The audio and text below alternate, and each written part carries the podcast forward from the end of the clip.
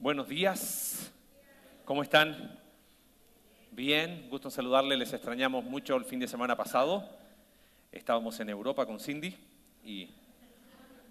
¿Por qué no? ¿En serio? Bueno, estamos en la Europa de Centroamérica, ¿ok? En Honduras. Tengo que contarles un día, una vez estaba en un aeropuerto y me preguntaron si era alemán. ¿En serio? Eh, pero otro domingo les voy a contar, ¿ok? Para dejarlos enganchados, en serio. O el sábado se los cuento, el sábado. Mira, tenemos el buen problema de que somos muchos hoy. Y eso es bueno. Entonces, este sábado queremos tener la experiencia de estar ambos servicios juntos. Eso va a ser un hermoso lío. Entonces, por eso, por favor, eh, no lo tomes como sábado opcional. No, tómalo como, no me lo puedo perder porque voy a conocer a los del primer servicio. ¿Ok?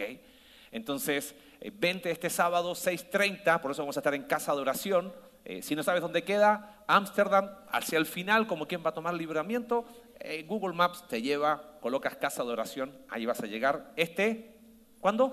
Sábado, 6.30 pm. PM, no, son, pastor, son las 7 de la mañana y no llega nadie. Bueno, no va a llegar nadie si vas en la mañana, es PM, ¿sale? Hacemos una pausa de nuestra serie de Mateo por tres domingos, porque queremos hablar de un tema que consideramos fundamental. Y ese tema tiene que ver con, con el tema de crecimiento. Mira, crecimiento es una palabra, ¿cómo se lo digo? Es una palabra que se suele hablar mucho en las iglesias. Cuando tengo la oportunidad de viajar, me preguntan, ¿y cómo estás? ¿Y cómo va creciendo la iglesia? Y yo, les, yo no sé qué responder. Porque digo, a ver, ¿creciendo en qué? ¿En números? Sí, somos más. También hay algunos que no están. Crecemos a veces, pero como para el lado, ¿no? Este, ¿Qué es crecimiento? ¿Por qué estamos tan... Em, ¿Por qué es tan importante esto de crecimiento? Como si pudiste apreciar algo en el video de introducción, lo normal y lo esperable en un ser vivo es que ese ser vivo crezca ya saben, trabajo en el área de la salud y, una de las cosas que tengo que a veces ver es algún eh, niño que tiene problemas de crecimiento, porque lo, hay papás que están a veces obsesionados con el tema de crecimiento, ¿no? Y eh, a las ocho semanas de nacido, cuatro días debería medir y debería hacer, es como que crecimiento es todo para ellos. Bueno, ¿por qué es complejo hablar de crecimiento en la iglesia? ¿Por qué? Veo dos extremos. Por un lado, algunos dicen, el crecimiento es responsabilidad de quién? De Dios. Y uno diría, eso es en parte correcto. Primera de Corintios capítulo 3, eh, versículo 4 al 6, dice, cuando uno dice yo soy de Pablo y otro dice soy de Apolos, no son como hombres del mundo, ¿qué pues es Apolos y qué es Pablo? Servidores mediante los cuales ustedes han creído, según el Señor dio oportunidad a cada uno. Yo planté, dice Pablo, Apolos regó, pero Dios ha dado qué cosa. Por lo tanto, si no estoy creciendo, ¿es responsabilidad de quién?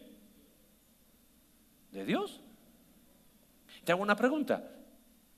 ¿Tu vida ¿Está creciendo de forma integral? ¿Eso incluye tu vida espiritual?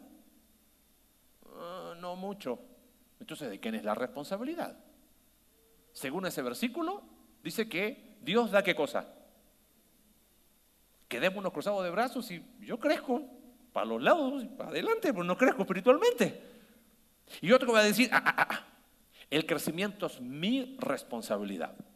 Segunda de Pedro, capítulo 3, versículo 18, Pedro dice, antes bien, crezcan en la gracia y el conocimiento de nuestro Señor Jesucristo.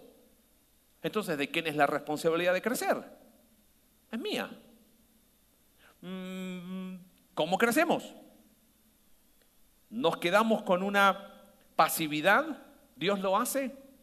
Depende de mí. Que si usted dice, Marce, es obvio, es que Dios lo hace y yo también.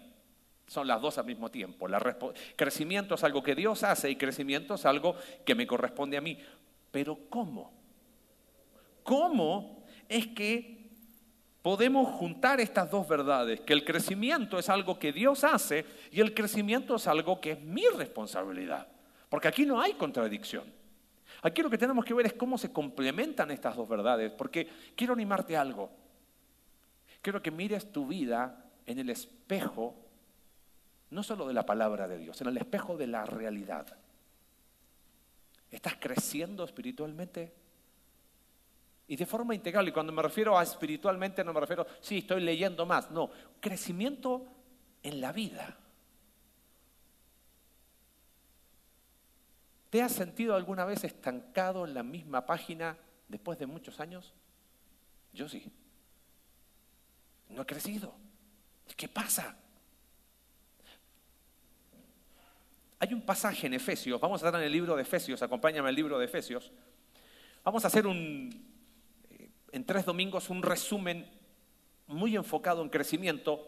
Vamos a ver Efesios en detalle el año Alex 2029, 2030 más o menos, así como vamos al ritmo de Mateo, vamos a estar en Efesios por ahí. Pero queremos ver algo porque Pablo explica algunas cosas de crecimiento. Mira, eh, eh, capítulo 4 de Efesios dice, más bien al hablar la verdad en amor, creceremos en todos los aspectos, pero mira qué interesante, en aquel que es, ¿qué cosa? La cabeza. A ver, esta, las personas que estamos acá, si si tú estás en Cristo, si tú has puesto tu fe en Cristo, eres parte de la iglesia de Dios. Crecemos en la cabeza que es Cristo. Entonces depende de Dios. Pero mira cómo sigue el versículo. De quien todo el cuerpo, estando bien ajustado y unido por la cohesión que las coyunturas proveen, es un, es un es una metáfora de corporal, porque la iglesia es el cuerpo de Cristo. Conforme al funcionamiento adecuado de cada miembro, produce el crecimiento del cuerpo para su propia edificación en amor. Ahora, ¿te das cuenta de lo que está diciendo ahí? Hablamos la verdad en amor, unidos a Cristo, crecemos porque Él es la cabeza, pero el crecimiento se produce cuando cada miembro está funcionando adecuadamente. ¿Cómo podríamos resumir esa idea? Quizás podríamos resumirla así, es una responsabilidad dependiente. ¿Responsabilidad mía? ¿Dependiente de quién? De Dios. ¿O es una dependencia en Dios de forma activa? Es como raro. Pero yo creo que aquí es donde quiero animarte algo. Mira, vamos a explicar un poquito en estos domingos el cómo estamos funcionando como iglesia. Porque yo estoy convencido que cualquier persona honesta, cristiana, va a decir, yo quiero crecer. Pero lo que tiene en mente en cuanto a crecer, a veces es muy distinto de lo que Dios quiere explicar en cuanto a crecimiento. Guarda esta idea esta mañana. La base de nuestro crecimiento es qué tenemos y quiénes somos en Cristo. La base de nuestro crecimiento, si vamos a crecer de forma integral y lo esperable es que un ser vivo crezca, lo esperable es que un hijo de Dios pueda crecer, la base de ese crecimiento es qué tengo en Cristo y quién soy en Cristo. Por eso quiero responder dos preguntas hoy.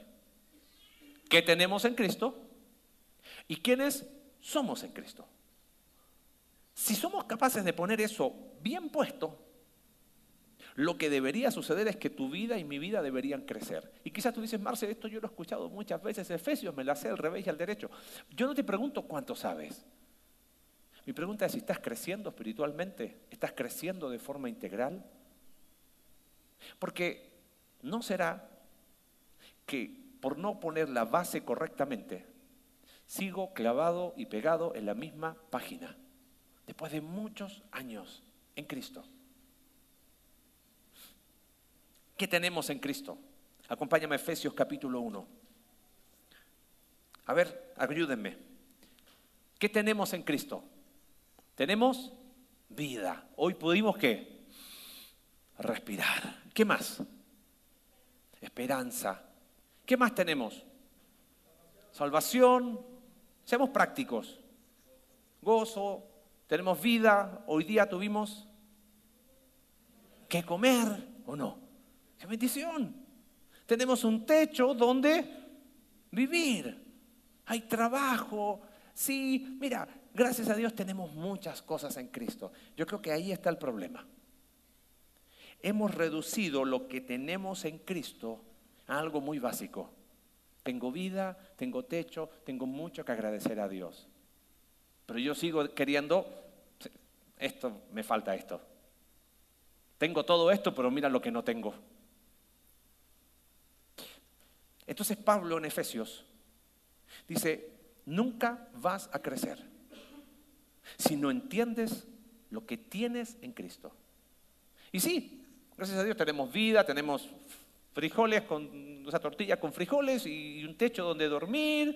Y la verdad tenemos mucho más de lo que tiene el promedio de la gente. Pero eso no es la esencia de lo que tenemos en Cristo. Mira, vamos a ver rápido el capítulo 1 y capítulo 2 de Efesios. Versículo 3. Si tienes tu Biblia en Efesios, abre el capítulo 1. Vamos a ir rápido porque son muchas cosas. Aquí olvídense, ¿y cuáles son los puntos? No, mira, quiero que respondamos a estas dos preguntas. ¿Qué tengo en Cristo y quién soy en Cristo? Si eso lo aclaro, entonces la base de mi crecimiento está bien puesta. ¿Qué tengo en Cristo? Fíjate, versículo 3. Dice, alabado sea Dios, Padre de nuestro Señor Jesucristo, que nos ha bendecido las regiones celestiales con toda bendición espiritual en Cristo. ¿Sabes lo primero que tienes? Es que Dios nos ha bendecido con cuánta bendición? Con toda bendición. Tenemos plenitud.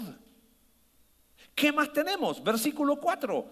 Porque Dios nos escogió en Cristo antes de la fundación del mundo.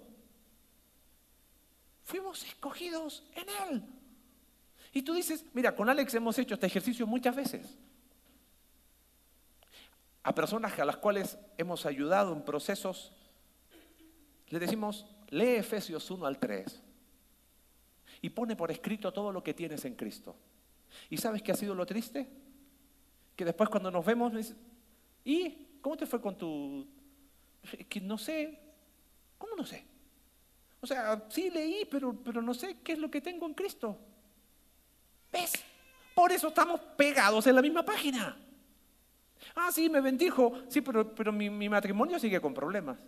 Sí, fuimos escogidos en él desde antes, sí, pero yo, yo quiero arreglar mis finanzas. ¿No será que estamos tan enfocados en lo terrenal que no valoramos lo que tenemos en Cristo. Mira, déjame explicarte esto muy sencillo. A ver si eres de los malos como yo para fútbol. Cuando juegan fútbol, generalmente ¿qué se hace? Se elige, ¿no? Y siempre los que eligen son los dos mejores, ¿correcto? A veces algunos de mi club, ¿qué se siente ser elegido al final? Hay algo peor, cuando no te eligen, ¿no? Y te quedas así como, ¿y yo en qué equipo voy a jugar? Ah, bro, al cambio, no hay problema, ¿no? ¿Cómo se siente el no haber sido escogido? Que tú tienes qué cosa? Cero, cero qué? Cero valor. Te hago una pregunta. ¿Cuántas veces dijiste en este último tiempo, es que yo no valgo para nadie? Se supone que para mi esposo, que es la persona que me ama, yo debería valer, pero como esposa parece que soy como un fantasma.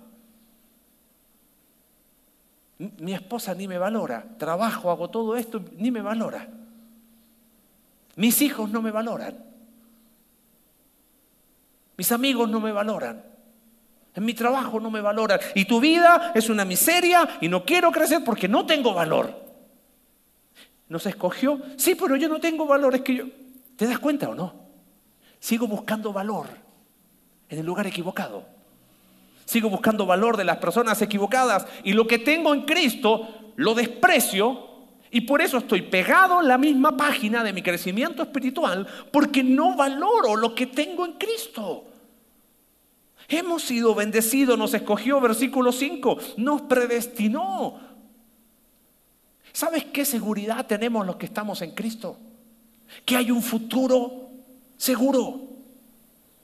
seguridad, valor, pertenencia. Versículo 7, en Él tenemos redención, el perdón de pecados.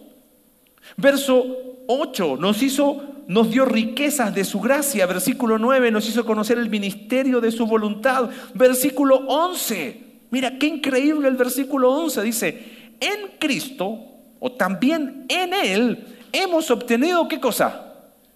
A ver, ¿quién de ustedes ha recibido alguna vez alguna herencia, por más chiquita que sea? ¿Cómo se siente? Hay algunos que no quieren levantar la mano para que no le pidan prestado, ¿no? Pero si recibiste alguna vez alguna herencia, por más pequeña, ¿cómo se siente? ¡Ah! ¡Buenísimo! Mientras no heredes deudas, ningún problema, ¿no? Yo me he preguntado, ¿cómo será? Una vez, debo confesarte algo, una vez dije, ¿qué será eso de recibir una herencia familiar? Porque en mi caso te aseguro que herencia no va a haber, ¿ok? Debe ser padre, ¿no? Saber que recibes una herencia. Y tú dices, no, yo soy un miserable como Marcelo, esa herencia no va a recibir nunca. Uy, mi vida cambiaría. Si yo, si me avisaran que mail, herencia. ¡Wow! Dime que no cambiaría tu vida. Dime que cuántos problemas no se arreglarían. Dice, en Él tenemos herencia. Herencia. Pedro dice, tenemos una herencia, primera de Pedro capítulo 1, que no se contamina, que no se corrompe, que no se marchita. Mira, cuando nos fuimos a vivir de Chile a Argentina, nos fuimos a inicios del 2003, empezamos todo nuestro proceso fines del 2001, principios del 2002, y muchos amigos y familia nos decían, ¿a Argentina se van a ir? ¿Hay argentinos presentes? ¿No? Ok.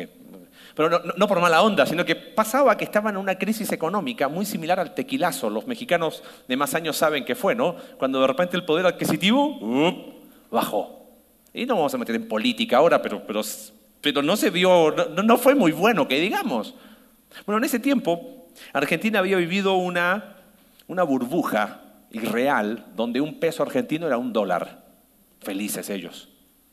Y de un día para otro, un dólar ya no era un peso, era tres pesos. Entonces, tu poder adquisitivo disminuyó dos tercios. Y lo peor es que ibas a un cajero, metías tu tarjeta y corralito le llamaron. Sea, tu dinero ya valía un 66% menos y no lo podías sacar.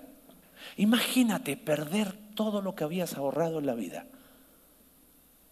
Imagínate perder esa herencia que habías recibido. Entonces Jesús, a ver si haces los clics, dice, haceos tesoros. ¿Dónde?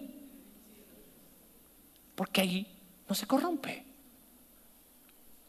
Y yo sigo pensando que lo que yo necesito es que Él me ame, es que ella me valore, es que se solucione esto, es que si recibiese esto, es que si tan solo se ajustaran dos, tres cosas, todo sería distinto. Y en Cristo no solamente hemos recibido herencia, versículo 3, hemos sido sellados. Fíjate, capítulo 2, versículo 5. Nos dio vida con Cristo. O sea, estábamos muertos y nos dio vida. Mira, algo que hemos hablado mucho en la iglesia es que no estamos inventando nada nuevo, esto es Evangelio ABC. Porque créeme, quizás estás visitándonos por primera vez, tu gran problema no es tu crisis económica, tu gran problema no es tu crisis matrimonial, tu gran problema no es tu crisis laboral. Hay muchas iglesias que se llenan diciéndole a la gente, ven a Jesús y tus problemas se van a resolver. Nosotros decimos, ven a Jesús y tus problemas van a aumentar porque los vas a empezar a ver. porque antes estabas como ciego, pero ahora los ves. Pero en Cristo hay algo más grande. Porque dice capítulo 2 de Efesios, versículo 5, nos dio vida con Cristo. Cuando estábamos muertos. Y ese es el Evangelio que queremos anunciar cada día. Que tu problema no es el problema que tú crees, tu problema es que estás sin Cristo. Y sin Cristo estás perdido por la eternidad. Y mira lo que sigue diciendo Efesios capítulo 2, versículo 5. Nos dio vida con Cristo cuando estábamos muertos en, en nuestros pecados. Versículo 6. Y en unión con Jesús. Efesios 2, 6. Si lo podemos poner, porfa. Y en unión con Cristo Jesús, Dios dice, nos resucitó. O sea, nos dio vida, nos resucitó. Y mira cómo termina el versículo. Y nos sentó en lugares celestiales en Cristo Jesús. No te, si eso no te anima y no te pone la piel así como, entonces algo no anda bien. Y quizás tú dices, Marce, ese versículo está mal.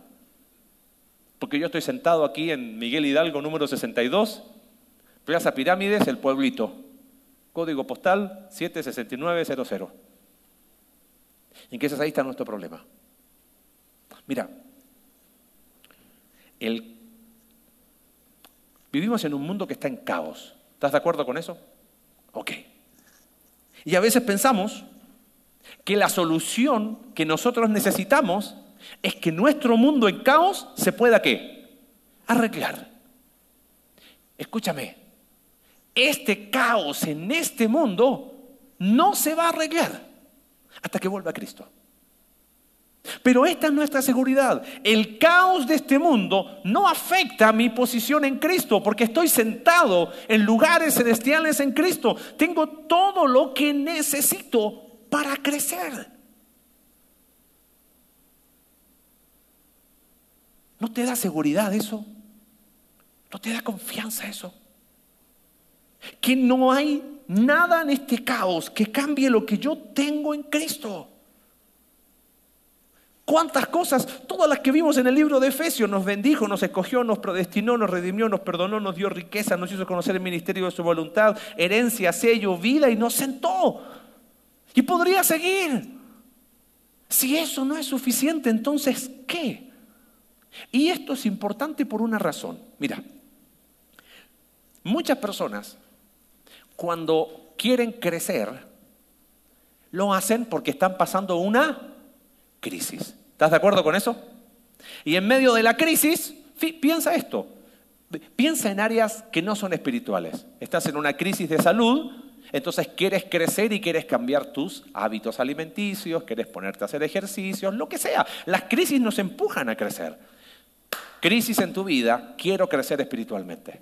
Entonces te acercas a alguien de la iglesia, generalmente el pastor o los pastores, y dices, necesito consejería.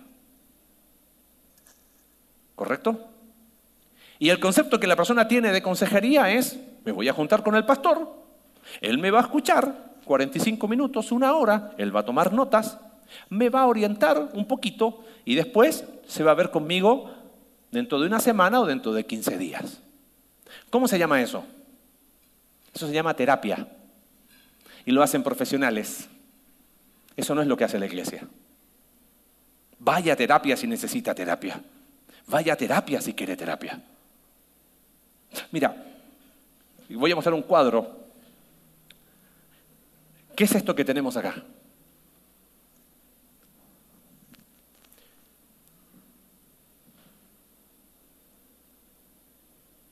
¿Te das cuenta de todo lo que tienes en Cristo?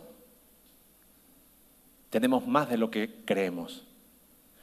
No tengas miedo entonces a enfrentar tus asuntos pendientes otra vez con esto de asuntos pendientes. La Biblia no habla de eso. ¿Cómo que no? Jesús se encuentra con Nicodemo, hombre religioso de su época. Tienes un problema. No has nacido de nuevo. Se encuentra en el capítulo 4 de Juan con una mujer de noche pasó al, día. Y esa mujer dice, si estoy esperando al Mesías, y Jesús le dice, tú tienes un tema pendiente. No, no tengo ninguno. Trae tu esposo. No tengo, cinco has tenido y el que tienes ahora no es. Oh, qué pasó ahí? Y esa mujer tuvo un encuentro tan transformador con Jesús que fue libre. Muchas personas quieren crecer enfocados en lo de arriba, quieren, hey, tengo un problema de esto, tengo, no, no, no, no, a ver, espérame. ¿Cuánto tienes en Cristo? todo lo que necesitas. No tengas miedo a meterte en el baúl que está con candado en tu vida. Es que yo quiero que simplemente me aconsejen qué tengo que hacer. Bueno, no es como nos manejamos en la iglesia. No te estoy diciendo que te vayas. ¿eh? Sobre aviso no hay engaño. O quien avisa no traiciona, dicen en otros países. Por eso insistimos tanto en esto. Porque ese concepto de intervención es el Evangelio, hace así. Cuando conociste de Cristo, ¿entendiste todo lo que implicaba el Evangelio? Pues no. Bueno, pero llego a Cristo, mi eternidad es transformada, eh, podemos colocar la, la, gráfica del corazón, mi eternidad es transformada y como que pienso que mi presente tiene que seguir exactamente igual. Por eso hemos hablado tanto de esto. Jesús es quien salva y transforma nuestra eternidad. Ese es el Evangelio que predicamos, que en Cristo hay salvación y no hay condenación para los que están en Cristo Jesús. ¿Y mi presente? Ah, mi presente, no, yo estoy contando los días hasta que Jesús vuelva, yo no tengo cambio. No, hombre, lo mío no tiene solución. No, yo ya fui, ya, ya, ya, mi vida. Soy un auto chocadísimo por todas partes. Lo mío es pérdida total. El seguro celestial va a transformar esto, pero mientras.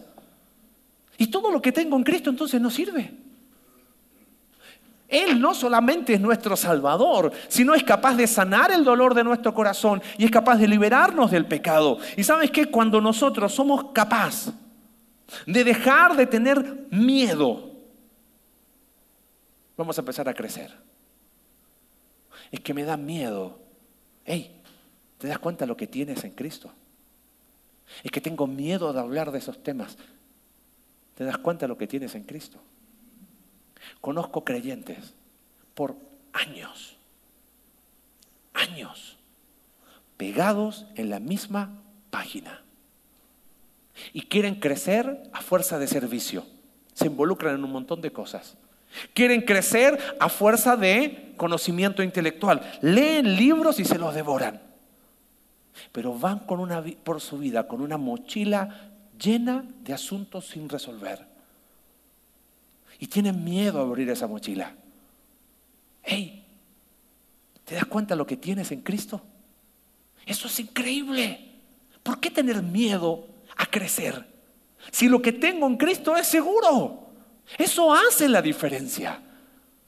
Por eso la base de nuestro crecimiento es qué tenemos en Cristo. Y por eso cada vez que pidas ayuda, adivina dónde vamos a ir. A intervención. Cada vez que digas, es que, Marce, estás equivocado, es que mi problema es que simplemente si mi esposo y yo nos comunicamos bien, es lo único que tenemos que arreglar. No, no, primero vamos a ir a asuntos pendientes. ¿Se resolvió eso? Bueno, pasamos a lo que sigue. Pero vamos a seguir insistir ahí, y vamos a insistir ahí, y vamos a insistir ahí. ¿Y cuándo se va a pasar la moda de asuntos pendientes? No se va a pasar porque es el Evangelio mismo transformando nuestras vidas. Y lo podemos hacer con la seguridad de lo que tenemos en Cristo. Eso es seguro. Y eso hace la diferencia para el crecimiento espiritual. La base de nuestro crecimiento es qué tenemos y quiénes somos en Cristo. ¿Qué tenemos? Toda la lista de Efesios. Increíble. Y eso nos da seguridad para crecer resolviendo esos asuntos pendientes. Mira, oh, en Honduras me pasó algo muy interesante. Adivina de qué hablé. De estos temas. Tengo un pastor amigo que es más viejo y me dice, eh, es argentino, me dice, che, Marce, ¿te pasa a vos lo mismo que a mí? Digo, ¿qué? Él también se llama Marcelo. Dice, de viejo predico siempre lo mismo, ¿eh? dije, no, no te preocupes. Después me di cuenta que sí, me estoy poniendo más viejo. Pero, ¿qué tema no voy a hablar que no sea transformación espiritual? Si eso es el Evangelio mismo. Pensamos que nuestro problema es esto, cuando nuestro problema es más profundo. Estaba ahí en Honduras y hablando de transformación espiritual se me acercó un chico, 27, 28 años, muy quebrado. Me dice, ahora estoy entendiendo por qué estaba tan trabado en mi vida y no crecía. Me dijo, a los 12 años mataron a mi papá. Y el consejo fue, tienes que buscarle un propósito. Porque Dios, viste, todo lo hace con su propósito, ¿no? Eh, necia frase. Me enojé con Dios. Me frustré con Dios. Y lo único que ha sido en mi vida es un sub y baja. Dice, tengo 27 años y todavía no puedo terminar mi carrera universitaria porque avanzo y siento que no puedo. Y, y pensaba que estaba todo bien, pero tenía miedo de tocar ese tema. Pero ahora que entiendo quién soy y qué tengo en Cristo, por primera vez estoy abriendo esta mochila. Oramos, le dije, querido, tienes una plática con Dios quizás como nunca has tenido. No te miento, era otro el otro día. Era otra cara, era otro rostro. ¿Fue más salvo? No. Simplemente permitió que lo que él tenía en Cristo se hiciera realidad. Y ahí empezamos a crecer. Porque la base de nuestro crecimiento es qué tenemos y quiénes somos en Cristo. Ya vimos lo que tenemos. Bueno, ¿y quiénes somos? ¿Qué, qué somos en Cristo? ¿Sabes? Efesios tiene mucho que decirnos. Vamos a ver algunos pasajes rápidos. Capítulo 1, versos 13 y 14 dice en él también ustedes, después de escuchar el mensaje de la verdad, evangelio, ¿ves? Todo parte ahí, por eso seguimos y comunicamos que en Cristo hay salvación y no hay más. Y si por primera vez estás entendiendo de qué trata esto de cristianismo, terminando, acércate a la mesa, oye, yo vengo por primera vez y estoy empezando a entender esto, tengo dudas respecto al Evangelio. Hay personas para ayudarte. El Evangelio de su salvación, ya habiendo creído, fueron sellados con el Espíritu Santo de la promesa que nos es dado como garantía de nuestra herencia, con miras a la redención de la posesión adquirida de Dios para la alabanza de su gloria. ¿Qué somos en Cristo? En primer lugar, somos su propiedad.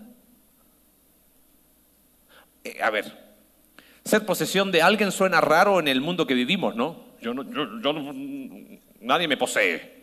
No, no, estoy hablando de, machismo, feminismo, nada de esas cosas. Estoy hablando de que somos posesión de Dios, somos propiedad de Dios. Él nos redimió, Él nos compró. Somos su propiedad. Y tú dices, claro que sí, yo lo creo. Si somos su propiedad, ¿tú piensas que Dios no está interesado en que su propiedad crezca? Pues entonces, si Él es el principal interesado en que su propiedad crezca, créeme que quizás si no estás creciendo es porque tú te miras a ti mismo como tu propio dueño. Cuando Pablo corrige el tema de inmoralidad sexual en 1 Corintios capítulo 6, él dice, porque han sido comprados por un precio, somos propiedad de Dios. Por tanto, ¿qué tenemos que hacer? Glorificar a Dios en nuestros cuerpos y en nuestro espíritu, los cuales son de Dios. Pero ¿sabes qué hacemos nosotros? Apagamos a Dios en el tema sexual, vivimos un ateísmo sexual y yo defino lo que puedo hacer con mi sexualidad. Pero espérame. Entonces ahí, ¿soy o no soy? Somos su propiedad. Si no hay crecimiento, quizás es porque estoy viviendo como si yo fuera mi propio dueño. No solo somos su propiedad, fíjate capítulo 2. Versículo 10. Somos hechura suya. Creados en Cristo Jesús para hacer buenas obras, las cuales Dios preparó de antemano para que anduviéramos en ellas. Somos hechura suya, somos su obra. Esa expresión hechura es obra. Somos su obra. Quizás tú dices, Marce, ok, soy obra de Dios, pero parece que Dios se olvidó de mí porque me dejó en medio terminar. ¿No? Soy obra, ¿cómo se dice? Obra negra, ¿no? Ah, le faltan un montón de detalles a mí. Sí, claro, el modelo final va a ser cuando seamos transformados a la imagen del Hijo. Pero por supuesto que si somos su obra, el principal interesado en nuestro crecimiento es Dios mismo. Querido, tus fracasos no te definen. No eres tus fracasos. No eres tus pecados. Hay gente que cuando ha pecado se mira a sí mismo y dice, soy mercancía rota. Por lo tanto, lo único que queda para mí es seguir pecando. No eres tus fracasos, no eres tus pecados. Tus pecados tienen un nombre y se llama pecado. Y es lo que cargó Cristo en la cruz, pero esa no es tu identidad. Somos propiedad de Dios, somos su obra. Tus emociones no te definen. Lo que sientes no te define. Te define Dios. Somos hechura suya. Por eso vas a poder crecer. Pero si yo me sigo mirando a mí mismo como una obra a medio terminar, como un fracaso, como alguien que no tiene remedio. Si yo defino quién soy basado en mis emociones y en mis sentimientos, por supuesto que vas a seguir en la misma página toda la vida. Porque no dejas y no te apropias de la verdad de quién eres en Cristo. Eres su propiedad, eres su obra. Esto me encanta, versículo 19 del capítulo 2. Así pues ustedes ya no son extraños ni extranjeros, sino que son conciudadanos de los santos y son de la familia de Dios. No es por etnia, no es por ciudadanía terrenal, no es por color de piel, no es por lugar de nacimiento. Si estás en Cristo somos su familia. ¿Lo crees? Y esta es tu familia espiritual. Y tú la miras y dices, ay, no hay otra. No. Al menos la que se junta acá en Miguel Hidalgo 62 es esta. Mira, ¿no será que estás pegado en la misma página de crecimiento? Porque piensas que las dinámicas de la familia nuclear tuya son las mismas dinámicas de la familia espiritual. Sí, mi papá se fue al gabacho, no lo vi más y lo único que hizo fue mandar dinero. Entonces Dios es un Dios lejano que lo único que hace es mandarme bendiciones del cielo. No. Dios no abandona a sus hijos. Dios siempre está. Aún cuando estemos lejos, sepa hay un camino de vuelta a casa. Somos su familia. Y eso hace la diferencia. Y es ahí donde entra el discipulado. Porque, ¿qué es el discipulado? Ok, Intervención, evangelio, tratamos nuestros asuntos pendientes, porque evangelio no solamente es mi eternidad, es mi presente transformado por la obra de Dios. Puedo crecer. Ahora somos familia. Entonces, ¿qué hacemos? Discipulado es caminar juntos. Ay, es que yo quiero que me disipule el pastor. No te voy a disipular, perdón. Me voy de la iglesia habla con Alex, ¿no? ¿Cómo te vamos a decir? ¿Tú piensas, vamos a verlo el próximo domingo, ¿tú piensas que la iglesia tiene que ser discipulada por los pastores?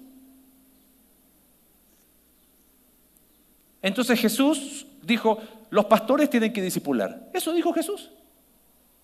Discipulado es ser familia espiritual, es caminar juntos, es nos ayudamos entre nosotros. Ay, es que yo creo que mi pastor me disipule a mí. Mira, mira, mi pastor me disipule a mí. ¿Cuál es el énfasis? Mí. No. Por eso creemos tanto en la estructura de los grupos. Porque los grupos es donde, ay, pero ¿qué es el líder? Espérame, es el cuerpo de Cristo.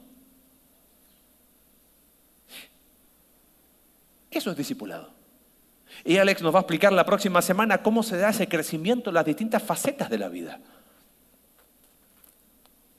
Caminamos juntos como familia. ¿Qué pasa en una familia? Si, te criaste con muchos hermanos, los hermanos más grandes, ¿qué hacen? La vida imposible a los más pequeños, ¿sí? ¿no? Y los, los más pequeños sobreviven. Bueno, pero en una familia normal, los más grandes ayudan a los más pequeños, ¿o no? Y eso es lo que queremos hacer como familia espiritual. Hay personas que tienen 15 años de creyente diciendo, yo quiero que me disipulen. Querido, empieza a ayudar a otros. ¿O no? ¿Cuándo, ¿Hasta cuándo vamos a seguir estancados en la misma página del crecimiento espiritual? Todavía con el ABC. ¿No será porque hemos menospreciado lo que tengo y lo que soy en Cristo? Tan básicos somos que prefiero una herencia que se va a corromper, que prefiero cualquier cosa menos lo que tengo en Cristo y menos lo que soy en Cristo, soy su propiedad soy su obra, soy su familia. mira, versículo 22 del capítulo 2. Me encanta ese versículo. En Cristo también ustedes son juntamente edificados para morada de Dios en el Espíritu. Somos su morada. Somos el templo del Espíritu Santo. Por eso tienes que abrir los ojos a lo que somos en Cristo. El Espíritu Santo mora en ti. Es posible, es necesario. Vas a crecer, pero si yo sigo enfocado en lo que me falta, en lo que no tengo, si sigo diciendo que yo soy mis pecados, mis fracasos, si yo soy mi pasado, si yo soy lo que siento, si yo soy cualquier cosa menos lo que soy en Cristo, créeme, nunca vas a crecer. Y vas a ir iglesia por iglesia. Aquí hacen consejería, sí, ay, esta iglesia me gustó. Lo único que quieres es que alguien te diga lo que tienes que hacer. Así no vas a ir a ninguna parte y nunca vas a crecer. Dios en nosotros, Dios con nosotros, Dios transformándonos. Eso es crecimiento espiritual. La base de nuestro crecimiento es qué tenemos y quiénes somos en Cristo. ¿Te das cuenta de todo lo que tenemos? Es increíble. Es una lista. Vuelve a leer Efesios. Es increíble lo que tenemos en Cristo. Si eso no te emociona, algo no anda bien. Es increíble lo que somos en Cristo. Somos su propiedad, su obra, su familia, su morada. Y todo eso hace la diferencia. Pero si eso para mí no tiene valor, créeme, querido mío, créeme de lo más profundo, vas a pedir 80 mil consejerías y vas a seguir en el mismo lugar. Porque para ti no es suficiente lo que tienes en Cristo y lo que eres en Cristo. Crecimiento es el deseo de Dios para su iglesia. Crecimiento es posible. Crecimiento es bueno. Crecimiento es basado en qué tengo y quién soy en Cristo. Pero si ese fundamento no está bien, si sigo enfocado en lo que me falta o lo que no tengo, nunca va a haber crecimiento. Mira, hace algunos años atrás, unos, un hombre ahí empezó a hacer unos videos muy sencillos, muy, muy sencillos,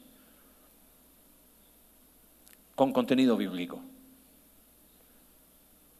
Preparando el material para Honduras, volví a ver ese video y me encantó. Y si quizás no entendiste nada de lo que vimos esta mañana, quizás esto te lo puede resumir.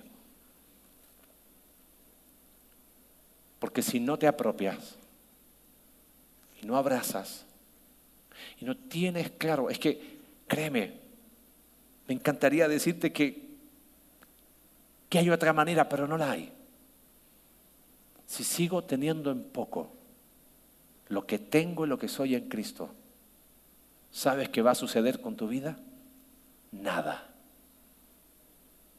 Pero cuando empecemos a abrir los ojos a la increíble grandeza de lo que tenemos en Cristo y de lo que somos en Cristo. Creo que van a empezar cosas, van a empezar a suceder cosas en tu vida, en mi vida, en nuestra iglesia, increíbles. Vemos el video y oramos.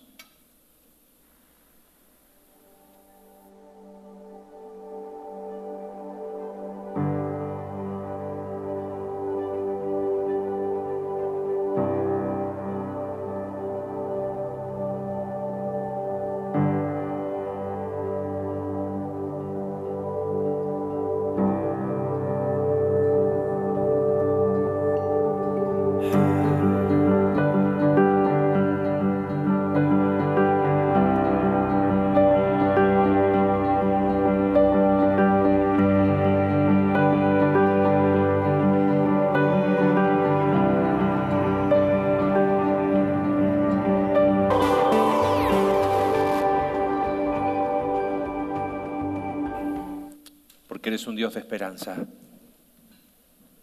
Oramos, Señor, hoy reconociendo que lo que tenemos en Cristo y lo que somos en Cristo es más increíble de lo que nuestra mente puede llegar a imaginar. Señor, te pido por aquellas personas que aún no te conocen y que quizás por primera vez han entendido qué significa estar en Cristo. Que nuestra eternidad está asegurada por la obra de la cruz y nuestro presente puede ser transformado por la misma obra de la cruz. Eso es crecimiento. Te pido, Señor, por personas en este lugar que quizás llevan tiempo en la misma página. Y no importa la edad que tengan, no importa los años que tengan. Hoy es un día donde hay esperanza de crecer. Porque tenemos en Cristo y somos en Cristo más de lo que podemos imaginar. Ese es el fundamento. Te pido, Señor, que dejen de creer esas mentiras sobre sí mismo para abrazar lo que son. Oro, Señor, por aquellos que están creciendo. Qué hermoso es saber que la meta no está en este lugar, que podemos seguir creciendo un día a la vez. Y es el caos de este mundo nunca va a cambiar lo que soy en Cristo. Gracias por tu palabra, Señor. Gracias porque tu deseo para nosotros es que sigamos creciendo. Te amamos Dios, oramos en el nombre de Jesús. Amén.